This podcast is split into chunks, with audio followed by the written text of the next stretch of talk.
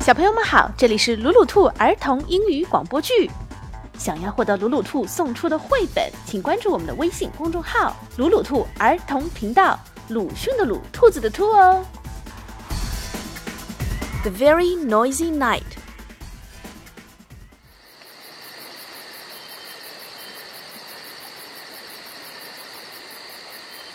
It was the middle of the night, and Big Mouse was fast asleep in his big bed. Little Mouse was wide awake in his little bed. Big Mouse, Big Mouse, I can hear something rushing around the house, huffing and puffing. Big Mouse opened one eye and lifted one ear. it's only the wind. Can I come into your bed? Nope, there isn't room. Big Mouse turned over and went back to sleep. Little Mouse lay listening to the wind. Then suddenly, between a huff and a puff, came a. Little Mouse climbed out of bed, opened the front door, and peeped out. Whoosh! went the wind, but there was no one outside. Big Mouse, Big Mouse, I can hear someone tapping. I think there is a burglar on the roof. Ah, look, it's only a branch tapping on the window. Go back to sleep. Can I come into your bed? No, you wriggle. Little Mouse lay in his own bed and listened to the wind huffing and puffing, and the branch tap tap tapping, and someone calling. Little Mouse looked all around his room and felt very frightened. Oh, he yelled, Big Mouse, Big Mouse, I think there's a ghost in the room and it's looking for someone. It keeps calling, woo hoo, hoo hoo. Big Mouse sighed, sat up, and listened. Ugh, it's only an owl. He stays up all night like you. Can I come into your bed? No. Your paws are always cold. Big Mouse pulled a blanket over his head and went back to sleep. And Little Mouse got back into his own bed. He sat up and listened to the wind huffing and puffing, and the branch tap tap tapping, and the owl hooting. But shh! What was that?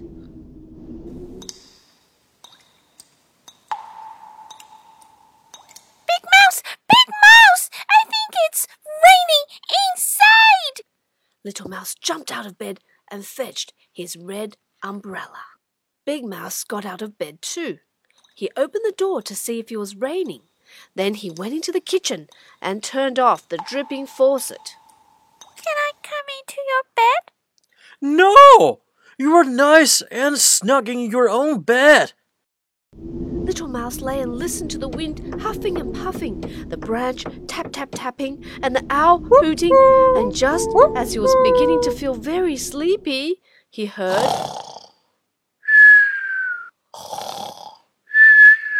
Big Mouse, Big Mouse, you are snoring.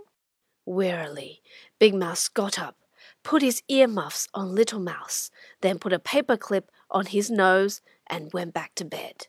Little Mouse lay and listened to nothing. He couldn't hear the wind huffing, or the branch tapping, or the owl hooting, or Big Mouse snoring. He was so quiet that Little Mouse felt he was all alone.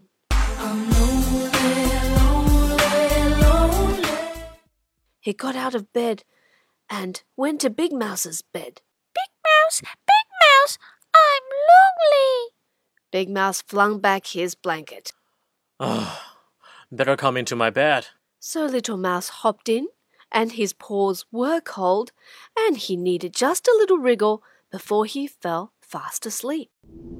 Big Mouse lay and listened to the wind huffing and puffing, and the branch tap tapping, and the owl hooting, and Little Mouse snuffling.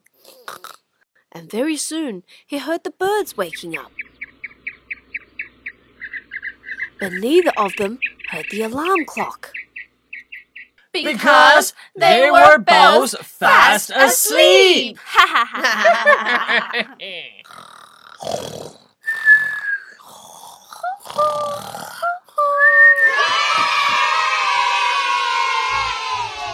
重要的事情说两遍。想看绘本，请关注“鲁鲁兔儿童频道”微信公众号，我们定期送绘本。 本期故事改编自《The Very Noisy Night》，这晚上太吵了。作者 Diana Hendry，绘画 Jane Chapman，Picture Puffins 出版社。